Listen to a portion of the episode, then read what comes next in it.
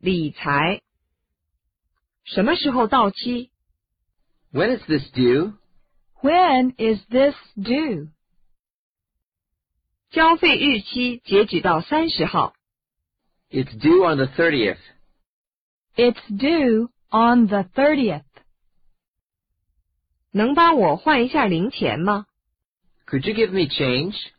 Could you give me change? 能帮我换开一百日元吗？ Do you have change for 100 yen? Do you have change for 100 yen? 我要存五千日元。 I need to deposit 5,000 yen in my savings account. I need to deposit 5,000 yen in my savings account. 我要取五千日元。 I need to withdraw 5,000 yen from my savings account. I need to withdraw 5,000 yen from my savings account. 我是自己掏的腰包。 I paid out of my own pocket. I paid out of my own pocket. 我没带现金。 I'm out of cash.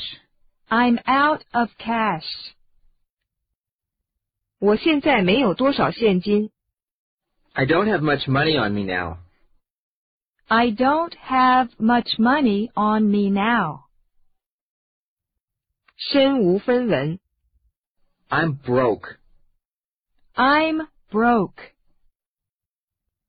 现在我有很多现金。 I have a lot of money on me now. I have a lot of money on me now. 我可没有时间闲呆着。 I can't afford to be lazy. I can't afford to be lazy. 多浪费呀！ What a waste. What a waste. 他因为还不上债而躲了起来。 He didn't pay the debt and disappeared.